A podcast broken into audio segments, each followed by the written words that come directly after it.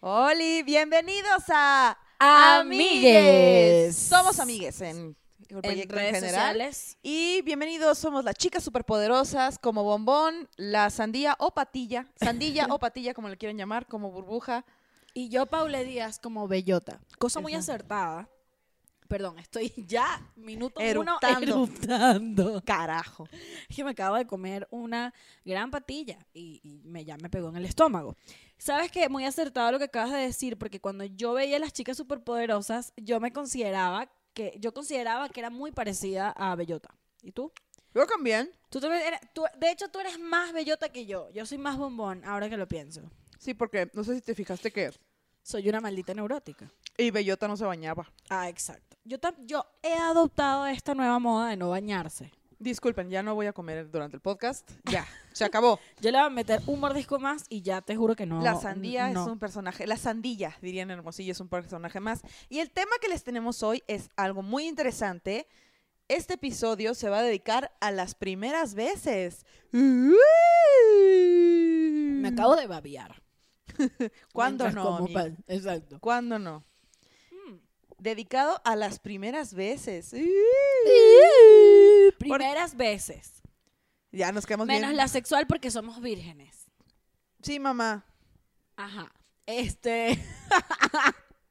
Tenemos público que se ríe de nuestros chistes. No tenías que decirles que no vamos a hablar de lo sexual. Es el gancho para que lo vean. Osh, Tal ok. vez al final Tal vez al final sí hablemos de eso. Uh. Who knows? Mira, hablemos de las primeras veces, porque las primeras veces son divertidas y casi siempre son anécdotas que la gente, además que siento que la forma en que afrontas las primeras veces define mucho tu personalidad. O sea, qué tan incómodo eres, qué tan seguro de tú mismo eres, qué, qué, qué- en qué nivel está tu autoestima. ¿Sí? Y aparte, las primeras veces te definen. Como. ¿Te parece? ¿Sí te definen las Sí, primeras veces? o sea- Yo siento un poquito más bien que no. Que, que no te definen, sin embargo. O sea, yo creo que las primeras veces no te definen, pero las primeras veces y la forma en que tú reaccionas, creo que te. como que te desenmascaran. Sí, pues, o sea, tomas una decisión a partir de las primeras veces. Por ejemplo, mi primera peda. Mi primera vez estando peda. No es cierto, papá, yo nunca me he puesto una peda. Mi primera vez estando peda fue. Fue tan ¿Horrible? grave como la de tu cumpleaños. Más. Más Peor. grave, la viví, la grave. del cumpleaños. La viví de muy de cerca. O sea, mi primera peda, peda, peda, así horrible. Hay un programa aquí en México que se llamaba Jaime Duende, que se trataba de un güey con una cabeza de botarga de duende, que era un papá, que era un papá alcohólico. O sea, que se, se comportaba... Jaime Duende. ¿Ese era su apellido o era como su seudónimo? Era un duende, pues era una cabeza de duende. Ah, ¿qué? Entonces nadie se cuestionaba si era su nombre o su apellido. Entonces era un ser humano decente hasta que tomaba. Entonces cuando yo me puse mi primera peda, me volví Grecia Duende, así. Fue horrible. O sea, era un cumpleaños. Me prestaron una casa para hacer mi cumpleaños. Paréntesis, muy cómico el productor de Jaime Duende que llega a la sala. A la sala, a, a- a la sala donde se van a tomar decisiones en un canal de televisión y dice, traigo una serie llamada Jaime Duende. Y la gente, oh sí, Era wow". un segmento en un programa. Era, Ah, era estaba muy, e- era mi parte favorita. Pensé que era como un show que de verdad se llamaba Jaime Duende. Y Tiene fue como que tuvo temporadas y un elenco actuaba ahí, ¿sabes? Hubiera estado bien, verga. Pero bueno, te prestaron una casa. Me prestaron una casa, compré una piñata de lata de tecate o bote de tecate, como le quieran llamar, y la rellené de cosas que tradicionalmente lleva una piñata en Navidad. Cañas, naranjas y cacahuates. Que es una caña. ¿Una caña? Para mí caña es alcohol. O sea, para mí que me dice, coño, que hay caña. Es que hay, hay, No. hay para ponerse ebrio, pues. No ubicas el azúcar de caña. El- Exacto. esa cosa. Lo que, papelón. lo que llaman, pero para mí papelón, aquí en México le dicen mascabado. No, pero es la, la fruta. Ah, es que sí, la caña. Entonces, sé que es una caña, había- en Venezuela hay cañas. Todo esto, voy a llegar a algo con eso, te lo juro. Entonces Perdóname. me prestaron la fiesta, me prestaron la casa, llevé mi piñata de lata de tecate rellena de esas cosas peligrosas. Llevamos mucho alcohol, llevamos y había un pastel que era mío y una amiga me que una amiga me hizo y había otro pastel de la América de los dueños de la casa. Todo lo que está describiendo Grecia es tan horrible. O sea, absolutamente todo. Tener una piñata llena de naranjas, cañas y qué más. Cacahuates. Y cacahuates es una cosa de verdad, mira, austeridad se llama eso. Qué horrible. Sí te voy a pedir, Paula, que me sueltes. que me respetes. Sí te voy a pedir tantito respeto. Sí te voy a pedir que me sueltes. Crece con su botica llena de tierra en la fiesta. Sí, llevé unas zapatillas y llenas de tierra. Me compré un vestido larguísimo así y traía una faja abajo para verme increíble. Me mandé a arreglar las uñas. ¿Qué edad tenías? 15. ¿Tú No, tuviste 15 estás loca. Era como de menos de 20. Tipo, 10. Estaba, creo que iba entrando a la prepa o iba a salir de la prepa. Y me hice los chinos en el cabello, todo. Lo que se llaman en Venezuela los bucles. Los bucles. Qué fuerte. Y entonces, en algún punto, me puse Grecia Duende, me puse bien peda, güey. Me puse bien peda y llegaba con la gente así de, traigo faja, mira. Y me subía todo el vestido y enseñaba la faja. Wow, qué angustia. No, deja tú, llegó alguien, no traía mis lentes y no tenía lentes de contacto, llegó alguien a mi fiesta así de, este, hola Grecia, y yo, ¿y a ti quién te invitó? Ah, ya te acercaste, ya te reconocí, pásale, güey, así me... Bien imprudente. Una entidad violenta, Bien güey. padrastro. No, bien padrastro. Mordí el otro pastel que no era mío. Ah, porque era un cumpleaños en con- eh, No, junto. Alguien ¿cómo? había cumplido años como dos días antes o un día antes y dejó el pastel ahí. Y Qué entonces fuerte. empecé a repartir el pastel con la mano. Wow, Agarré el pastel y se lo daba en la mano a la gente y mi amiga no hallaba qué hacer conmigo. O sea, yo no sabía que había ese demonio Para dentro de quien mí. está viendo el video, tengo manito en el pecho de la angustia. Estoy así. Anaú. No, no, no. Y luego, o sea, it- but wait, there's more. Cuando estaba partiendo la piñata se cayó una caña y la quise compartir con mi mejor amiga y se la aventé a la cabeza. Wow. Entonces al otro día tenía una cruda O horrible. sea, tú eres literalmente esta, este, este personaje Ivana, ¿sabes? La la, que le, la que le dañó la fiesta a la amiga y que la hizo gastar 800 pesos porque hizo un desmadre. Tú eres Ivana. Eso fue mi primer cumpleaños, o sea, mi primera peda. Ahora, ¿y te gustaba alguien en tu primera peda? No, ahí estaba mi novio. Ah, tenías un novio. Sí. Y, y siguió contigo después de eso. Ajá, él me cuidó. Muy bien, que viva los hombres que aceptan que las mujeres también hagan desmadre. Muy Pues hice tanto desmadre. Y al otro día tenía una cruda que solo no podía, vomite y vomite. Y solo se me quitó viendo los Power Rangers. Te lo juro. Yo les decía, póngame los Power Rangers. Grecia, El- tómate tu agua. bien. No, El ponme los Power El Rangers. espectro autista de, de- de Grecia cada día me sorprende más. Que, wow. Y esa fue. Y eructé, disculpe. Claro. Y en esa primera peda marginal, que creo que mi mamá. No, no fue esa donde mi mamá me tuvo que llevar al hospital de la cruda. Por favor, háblanos de cuando fuiste al hospital por, de la cruda. ¿Te pusieron vía? Si te pusieron Sí, vía, ¿ah? Sí. te pusieron vía porque estás deshidratada del Sí. nivel de alcohol. Qué asco. Qué asco de ser humano. Mi mamá se emputó, los enfermeros estaban riendo de mí, yo estaba deshidratadísima, así. Yo creo que si yo fuese en- enfermero, que además que lo- los enfermeros la pasan a veces muy mal porque llegan unos casos horribles. Si es un sábado y estoy ahí y ya tengo que cumplir y trabajar un sábado, me encantaría que llegara una niña borracha y me hiciera el día. O sea, me, enca- Llegué. me- me encanta. A las 10 de la mañana al hospital. Qué fuerte, Grecia. Necesitamos Pero- declaraciones de tu madre. Emputadísima, emputadísima. Pero el punto es que en esa peda horrible, yo dije, ¿quién soy? ¿Qué demonio hay dentro de mí? Yo ya no vuelvo a pistear. Jaime Falso. Duende. ¿Qué? No mames, soy Jaime. ¿Qué demonio hay dentro de mí? Jaime, Duende. Así. Y bendita la gente que me siguió hablando después de esa fiesta, güey. Qué hermoso. Pero ahorita acabo de pasar mi cumpleaños, tuve una peda de Y, cumpleaños, pues, yo me vi a porté Jaime bien. Jaime. me porté bien. Sí se portó súper bien, no voy a mentir. Se portó bien, pero hay una Yo sor- vi a hu- Jaime Duende. hubo una, sorpre- una sorpresa en mí cuando la veo completamente bien peda. Me dice, güey, estoy bien peda, la verga. Pues sí, me puse peda, pues sí. Y se va, se desploma hacia adelante completamente. Y yo dije, verga. O sea, si la agarré en el acto, vamos al baño. Y pues lo que pasó está completamente sobreentendido y censurado. Qué asco.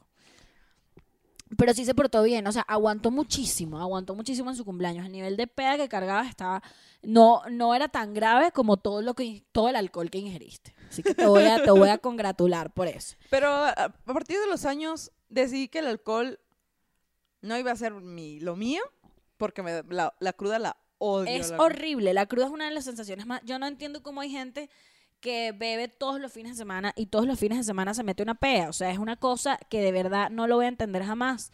Es un sufrimiento que no tiene ni sentido y que no tiene gracia. sientes que te vas a morir. Que Yo tiemblo. No mames, tuve cruda una vez que aquí en Ciudad de México me puse un, me puse peda antes de mudarme. Entonces estaba juntando mis cosas mientras tenía cruda Además, y que vomitando. hay una cruda, o sea, que es la pea moral, que es la indignidad que uno siente cuando está en ese estado, que es como, ¿cómo, cómo yo llegué hasta acá?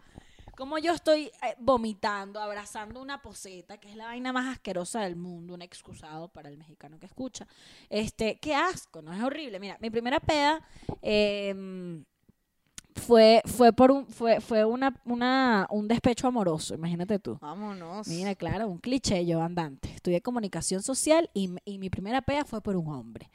Gracias. Em, yo empecé a ir a, a clubes, a bares, a antros muy, a muy temprana edad porque mis amigas simplemente eran, eran unas desadaptadas sociales. Entonces am, yo empiezo a ir a bares como cuando tenía como 16. O sea, que se me hace muy, muy poquita edad. Niñas en casa, no, porque están sujetas a que les puedan pasar cosas. Están vulnerables, no lo hagan. Pero bueno, en fin. Eh, íbamos a un bar que en verdad era bastante seguro, el dueño era amigo de, de nosotras y eh, mi papá me da permiso de ir. Usualmente yo no iba tanto, pero mi papá me da permiso de ir. Me dice, yo te llevo y yo te busco.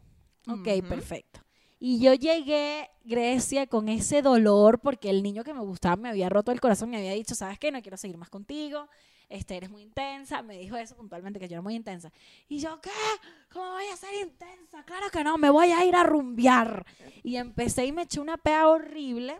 Para Y sorpresa le, de y nadie. le empecé a mandar notas de voz. Eres un coño de madre, ojalá te mueras. Yo así en loca ya.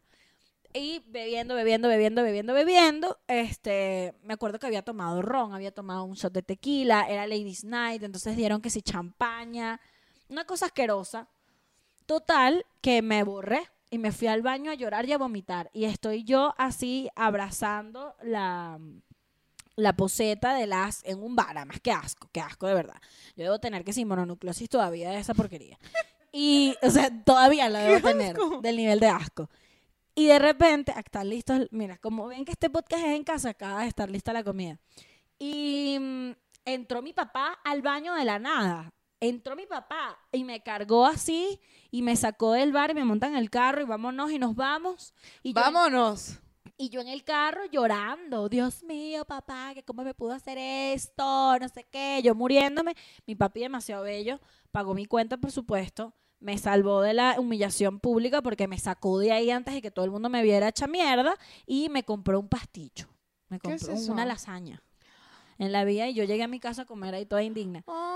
Muy bella, mi papá es una persona hermosa. Este, pero bueno, esa fue mi primera peda.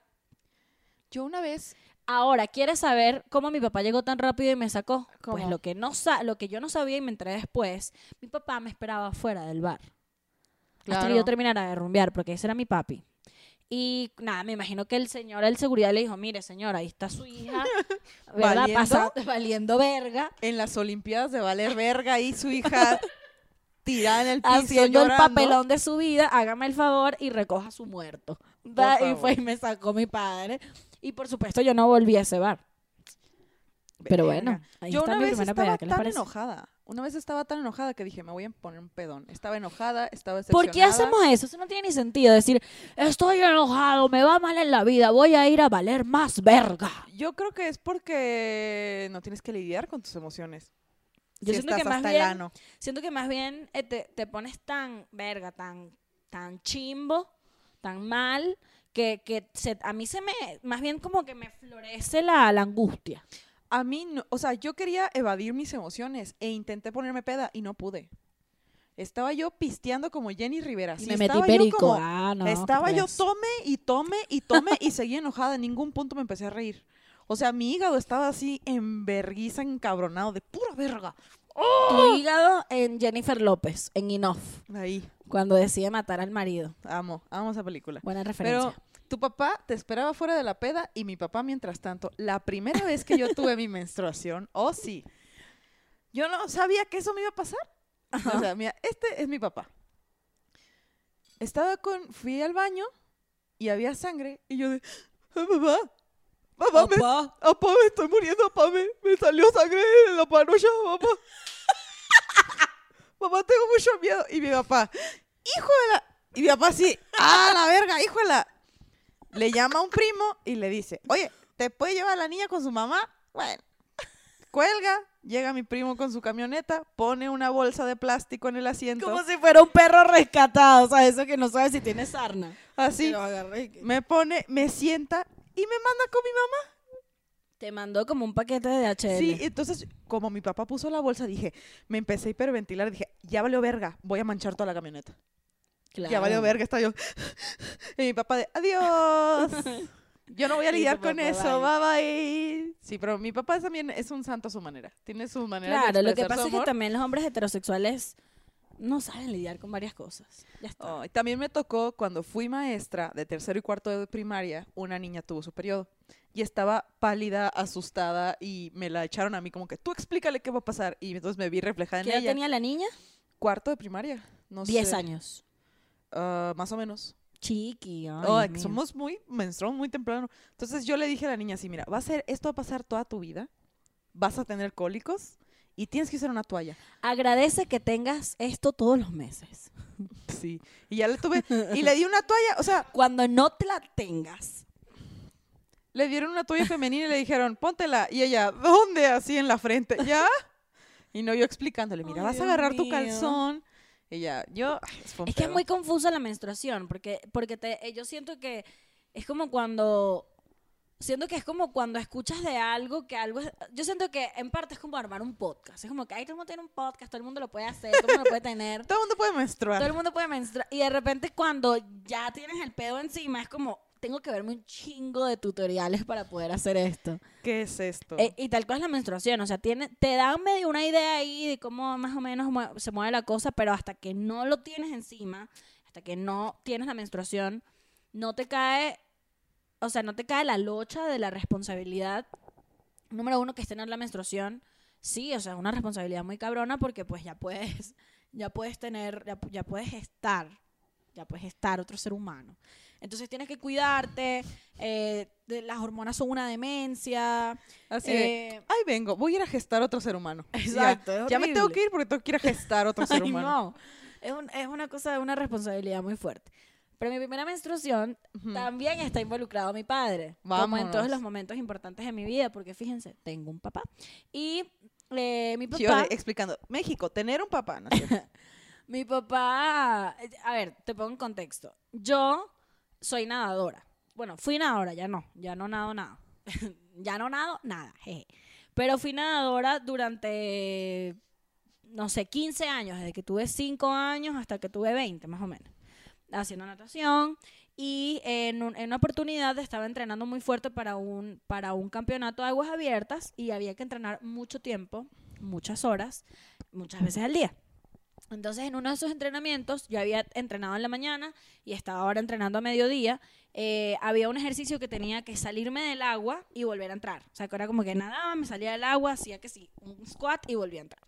Y en una de esas, intento salirme del agua y cuando hice así, como que me caí y me desmayé.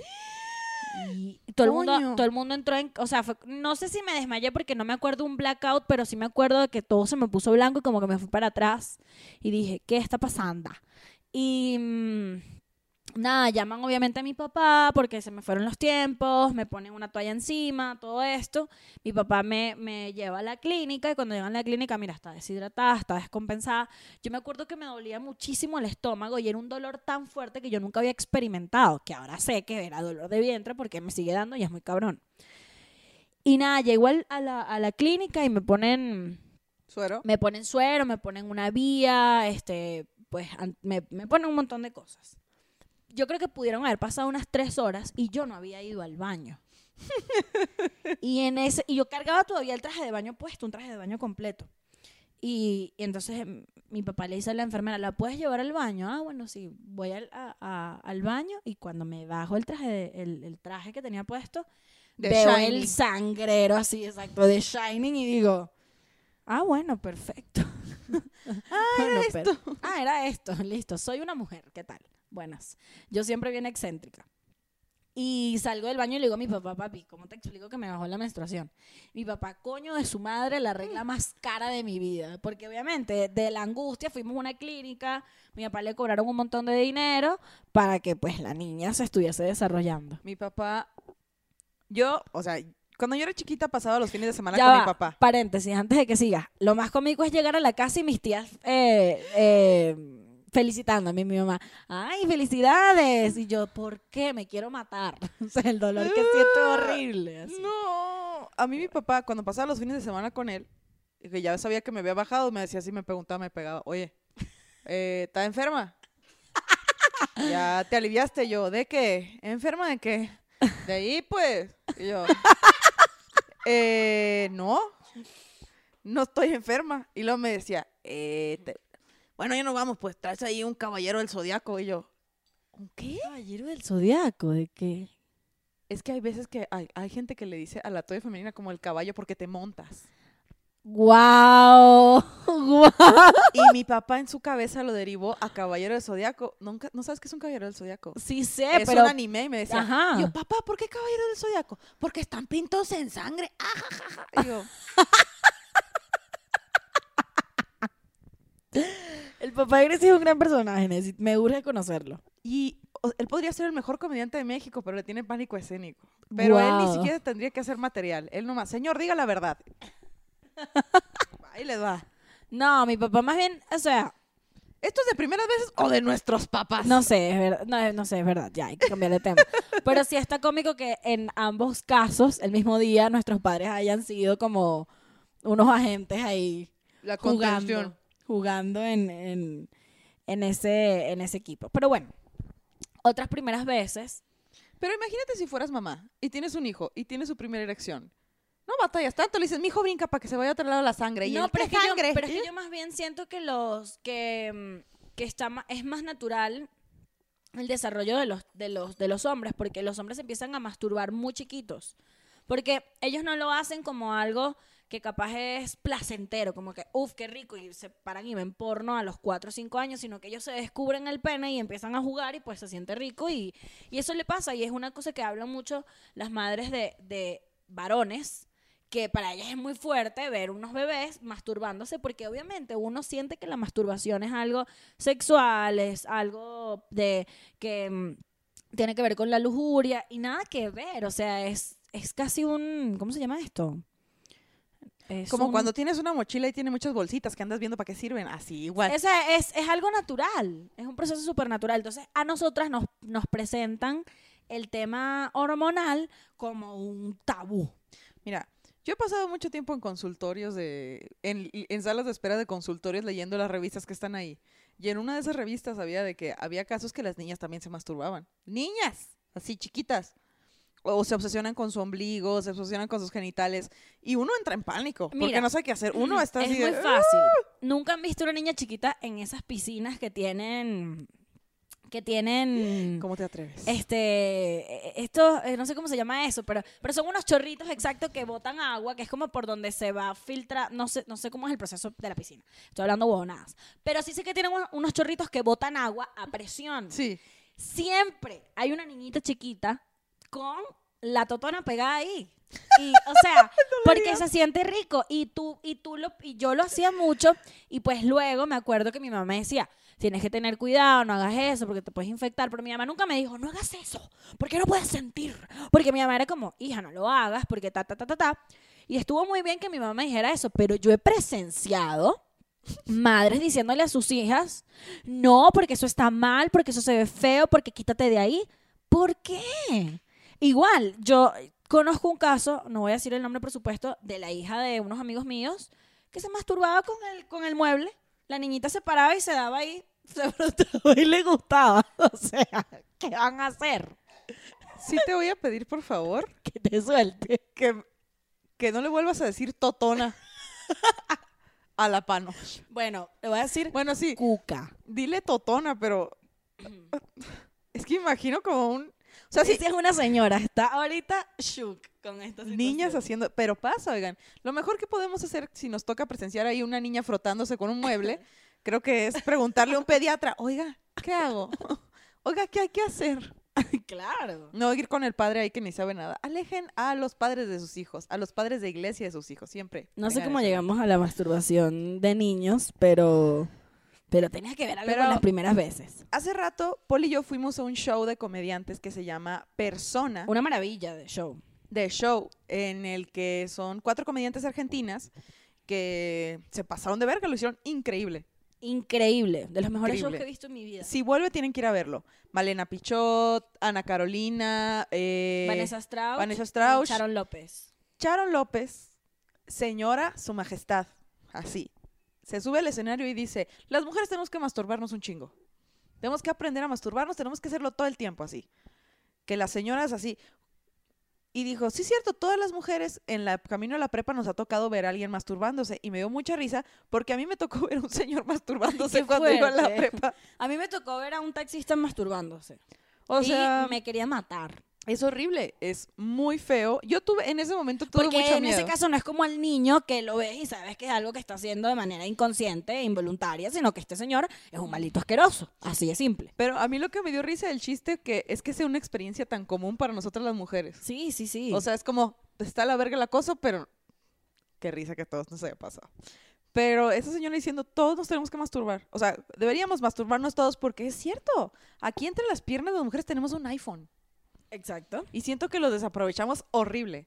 ¿Sabías que tiene 8000 terminaciones nerviosas más que el pene? La... Esas son todas las aplicaciones que le puedes descargar. Ahí Que no estás. descargas. porque no sabes que tiene 64 gigas? Ya ahí estás. Ahí deberías estar con el mueble tú sola. ¡Uy! Yo Cuando te. Se van de aquí y yo me voy a quedar con esta esquina. Y, qué asco, la mentira. Los no invitamos no. Los invitamos a las mujeres a que ejerzan sus derechos a ser amadas, a amarse a sí mismas. Y luego que sigamos, sigamos. Nos trabamos, porque es muy impactante. Pero en fin, el show de persona, recomendadísimo, me gustó muchísimo. Como, como mujeres pode- tenemos tanto que decir y tanto que opinar. Y cómo el show se trata de las que quieren ser, que las primeras tres comediantes dijeron, no, nosotros no somos mamás, porque no queremos. Y la última dijo, yo sí soy mamá, ¿cómo ven, hija de la chingada? Sí, es un show muy lindo, es un show además que, que presenta el feminismo este desde o sea, desde que comienza hasta que se termina. O sea, es un show feminista, punto. Y fue muy lindo ir a un show donde se quitaron la careta y dijeron, listo, somos feministas y no pasa nada. Porque uno a veces le da miedo. Uno a veces como, sí soy feminista, pero no soy radical. Y es como, si eres radical, si quieres, si eres radical, no quieres que sigan matando mujeres, no quieres que sigan violando mujeres y queremos tener derechos porque es el maldito siglo XXI. Se acabó. Entonces estuvo muy lindo ver cuatro comediantes con los varios bien puestos Sin miedo a decir, nada, criticando a diferentes nada, cosas. y no siendo y, y no y enseñando desde un lugar muy cercano. Ese fue mi primer show feminista. Este, Sí, este fue tu sí. primera misa. Mi primera misa. Esta no ha sido mi primera misa, ya yo he ido a varios antes, pero, o sea, no de ellas, pues había ido a otras cosas feministas, pero este fue para mí un, una, una revelación. Yo les invito que si están viendo este, este podcast en este momento, al salir de aquí, salten a buscar a estas mujeres porque son maravillosas. ¿Cuál fue tu primer show de stand-up en la vida? mi que primer tú show. viste. Que tú viste. Que yo vi, Que dijiste, yo quiero hacer eso.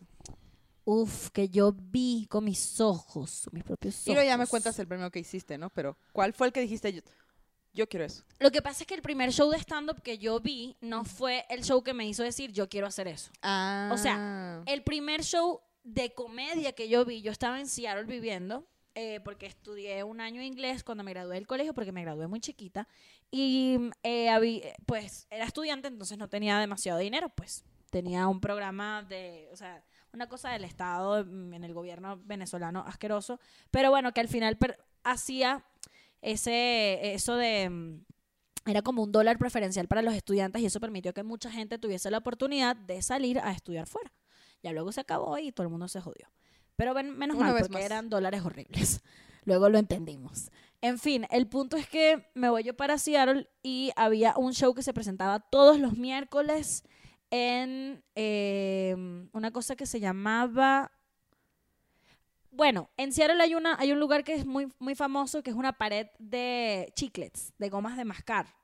Lo pueden googlear. Y ahí abajo de esa pared, abajo, hay como un, un alley, un callejón, donde hay shows de impro happy hour. O sea, tú pagabas 5 dólares y podías ver el show de las 5, el show de las 7 y el show de las 9 de la noche. Y yo una vez fui y dije, bueno, voy a ver qué onda es esto. Y me encantó y vi los tres en el mismo día como una loca. O sea, vi seis horas de impro y no podía ni creer lo que estaba viendo. Y cuando vi eso, yo dije, yo necesito hacer esto en algún momento. O sea, la impro se me hizo increíble. Y eran unos cracks, los improvisadores. Luego llegué a Venezuela y me acuerdo que vi improvisto. Y dije, ah, ok, esto es más o menos lo que yo vi allá. Pero bueno, era muy distinto, pero era la impro, entonces empecé a hacer impro. Cuando, después que vi improvisto y vi esta cuestión. Y así fue como yo entré a hacer comedia. Pero no fue por ver stand-up, yo vi stand-up mucho después. O, O sea, sea- los veía como por, por... Me acuerdo que una vez vi a Dane Cook y me encantó. Y estaba obsesionada con Dane Cook. Era como que cool. Yo, yo, o sea, yo no sabía que era así, que era como, efec- no como efecto secundario, sino como efecto colateral que tú entraste al stand-up. O sea, porque primero fuiste, eh, fuiste. Fuiste. No, justo lo vi en mi clase, porque la gente dice fuiste, vistes y viniste. Por favor, ilústranos. ¿Por qué la gente habla mal? No es malo. No. No. O sea, O sea, estamos juzgando horrible. sí, pero es que fíjate, cuando hablas de la segunda persona en el español dicen, tú comerás, tú comes, y cuando hablas en pasado tendrías que decir, si siguieras la regla, tendrías que decir comiste. Pero nosotros decimos, no, no, es irregular, es comiste. Pero si hicieran una prueba a toda Latinoamérica para ver cómo dice la gente el pasado de la segunda persona, yo creo que el 70% de la como gente... la mayoría decimos, habían cuatro personas. Se dice, había cuatro personas. Ándale, ajá, es una... Mi maestro de lingüística lo dijo muy chingón. Si la gente lo dice es porque el sistema lo permite. Es tu cerebro regularizando Uh. No sé decir con paradigmas eso, pero, de uh. conjugación irregulares. ¿Qué tal? Wow. Y todos de que, ¿qué fue eso? Y ya de- lo conecté. Pero yo no, en fin, volviendo al tema, yo no sabía que entraste al estando por por la avenida como por sí, otra parte. o sea, yo, yo siempre sentí que para mí la comedia era, o sea, yo amaba ver eh, teatro y ver comedias, yo amaba ver películas de comedia, o sea, yo me obsesioné con Mean Girls y me obsesioné con Tina Fey, o sea, era como estaba obsesionada con ella, pero yo no, o sea, yo hacía, o sea, yo ve, yo relacionaba a Tina Fey y a Amy Powler con Saturday Night Live. Ah. Entonces, para mí, hacer la comedia, o sea, hacer comedia, dedicarme a hacer comedia, era desde la actuación. O sea, era desde, para mí la impro, y además ellas salieron de la impro. Entonces, cuando yo empiezo a investigar, que lo que yo había visto tenía que ver con mi obsesión con Amy Powler y Tina Fey, era como, verga, o sea, qué cool esto, ¿no? Por eso me dices todo el tiempo que, que somos Tina Fey y Amy Powler latinoamericanas. Pero en piedra. así, Pero que fuman el crack. sí, porque yo las, las, las admiro mucho y siempre las he admirado mucho. Y pues luego de que vi la impro dije, verga, esto sí. Después de, que entrar, después de entrar al mundo de la impro y empezar a codearme con comediantes, eh, algún amigo mío me dijo, ay, inscríbete ya en el Open y, y métete a hacer cinco minutos de material. Y me metí. Y ahí fue que empecé a hacer stand-up. Pero ya yo tenía un año haciendo impro. Anda, la osa. Ahora cuéntame tú, mana. Mira, ahí te va. Yo, hay unas fiestas en Hermosillo que se llaman las fiestas del Pitic, que Pitic era el nombre del pueblo, de la ciudad pueblo, antes de, que, de ser Hermosillo, le cambiaron el nombre. Hermosillo es una ciudad. Hermosillo es una ciudad, le duele a quien le duele. Respete. En teoría, en teoría. Entonces, el aniversario de la del pueblo ciudad, de la ciudad, eh, dan muchas actividades culturales gratis, como danza, teatro, can- eh, cantantes de ópera, todos, un festival, un corredor artístico durante una semana o dos, todo el día. Entonces mi papá me llevó a ver, eh, me llevó al teatro. Otra vez tu papá en Así este es. podcast. El que me sacaba a pasear era mi papá. Mi papá. Entonces fui con mi, con mi papá, fuimos al teatro y vimos la obra El hombre sin adjetivos. Tres personajes en el escenario, una caja en el centro. Era todo, dos cajas, dos cuadros. Y yo estaba cagada de la risa, al grado de que llegué a googlear el guion. A googlear el guion. Qué Y entonces, en base a eso, me uní, en cuanto entré a la prepa y sabía que existía el club de teatro, me metí al club de teatro porque mi, y mi meta era hacer el hombre sin adjetivos, o sea, y yo di- y empecé ahí a escribir guiones eh, de guiones de sketches de comedia y decía, no es, no es difícil, decía, hacer comedia no es difícil porque hacía chistes de, de mamá, de pipí, de popó, de pedos, de suegras. Decía, estos chistes no son difíciles. Como el 80% de los comediantes, Grecia. Y así, y escribía mis obras y presentábamos los sketches, íbamos a kinders, a primarias, a todo eso. Y, cuando, y lo dejé cuando entré a la universidad porque dije, bueno, no puedo vivir de esto. Bueno, algún día volveré a hacer, a escribir teatro y a medio improvisar ahí, medio eh, hacerle a loco. Y un día, eh, y yo sí veía comediantes, yo sí veía programas mexicanos de comedia, pero contaban chistes así de pipí popó acá. Soy, soy, de, soy costeño, soy costeño y hablo así, o soy norteño y Bueno, hablo así. ahora que lo pienso, hubo un programa de comedia venezolano que me marcó también, que es Radio Rochela, que era un programa de sketch, de sketches venezolanos, donde los comediantes no tenían ni sentido los cracks, lo cracks que eran y las actrices y los actores eran una demencia. Yo no sé cómo hacían para no quebrar. Y era todos los lunes. Todos los malditos lunes estaba Radio Rochela. Y ese Uf. también fue un approach muy lindo a la comedia porque era una comedia, como tú estás diciendo, demasiado cercana. O sea, de el, ah, o sea, había sketch de una, de unos recogelatas, de un portugués, de unos colombianos. O sea, era, era, era mucho de lo que nos, lo que pasaba en Venezuela en ese momento. Y también había un pro- cuando yo era más chiquita, estaba en la primaria, había un programa de otro rollo con Adal Ramones. No sé si te tocó verlo. No lo vi nunca, pero una vez que me mudé aquí a México, pues me ponen, me, me han hablado bastante de Adal Ramones. Entonces, él tenía un programa de como mm, Saturday Night Live. Algo, no, no, no. Bueno, pero sí, o sea, esa onda, en eso se inspiran, igualmente Radio Rochela. Era un programa donde él hacía entrevistas, hacían sketches, hacían muchas actividades, pero yo era una niña chiquita. Entonces, lo primero que había en el show era un monólogo. Ok, donde él como que exacto. hacía stand-up y veía eso y me acostaba a dormir. Porque yo tenía que ir a la primaria, entonces verlo, yo nunca me perdí el monólogo. Disfrutaba demasiado ver a este güey hablar de pendejadas. Y yo, ja, ja, ja, y atenta ahí, era el Ajá, crack. Y ya luego, la primera vez que hiciste stand-up, ¿cómo fue? La primera vez que hice stand-up, yo había visto que había un open mic en Hermosillo. Y entonces dije, lo voy a hacer porque yo tenía un plan de vida. Siempre lo digo, yo tenía un plan de vida que era, yo iba a hacer la maestría en la Universidad de Texas y el doctorado en otro país. Mírenla. En otro país. Yo era Y asistente. yo no terminé la universidad. Saludos. Yo era asistente de una doctora investigadora. Entonces yo tenía mi vida Buenas así que tardes. voy a vivir de esto, así ya. Y luego pensé, este, voy a ir a hacer open mic, voy a ir a ese open mic, voy a contar chistes cinco minutos y lo voy a dejar morir. Solo me voy a qui- quitar la espina. Y no, lo- gente lloró de la risa, me dejaron hacer 10 minutos y me convencieron de que me quedara, que me tenía que quedar. Y yo adentro de mí sentía así como si hubieran prendido el boiler. Claro, sentía algo adentro de mí muy cabrón que decía, aquí es. No sé qué es, no sé dónde voy a llegar. Eres como ciertas mujeres cuando llegan a Tinder. Piensan que lo van a hacer una vez y ahí se quedan, se les prende el boiler. Ah. prendidísima de la enganchadísima. Yo no sabía, en ese momento, yo no sabía dónde, cómo, ni qué tanto, pero yo sabía que quería hacer stand-up. Y dije, a la vez, y me clavé, y pues aquí estamos. Y mira aquí ahora pagando la renta con, con shows. Hay veces, amiga. Amiga, se logró. Miran, miran, mirans. Ya casi nos tenemos que ir. Ya nos tenemos que Ya nos ir. tenemos que ir, de hecho. Pero ha sido un gran episodio, Grecia. Me gustó. Me gustó, me gustó tu anécdota del teatro y cómo escribías sketches de pedos, mamás y popó. Que yo le digo pupú. Pero yo creo que todo hay que empezar. Todo por algo hay que empezar, ¿no? Estamos terminando con una moraleja. ¡Moraleja! Oye, amigues, una moraleja por Grecia Castillo. Sí, porque por algo tienes que empezar. O sea, ya sea, si quieres, lo que quieras hacer, por Sí. algo tienes que empezar. Yo estoy de acuerdo con empezar, estoy de acuerdo con empezar, estoy de acuerdo con hacer las cosas estoy de acuerdo con el fracaso. Súper necesarias las tres cosas. Empezar, quedarse y fracasar. Porque eventualmente El fracaso del mejor maestro. se acabó esta vaina. Esto es amigues, arroba somos amigues. Si les gustó, compártanlo. Pueden suscribirse al canal. Pueden, de hecho, irse a Spotify si lo quieren ver en otra oportunidad, eh, en otro formato. Y si nos quieren dar dinero, pueden ir a Patreon y pues colaborar con lo que ustedes quieran.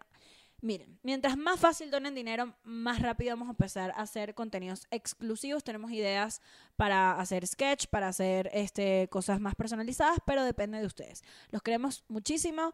A mi lado, Grecia Castillo. Y a mi lado, Paula Díaz. Y nos vemos en el próximo episodio de ¡Amigues!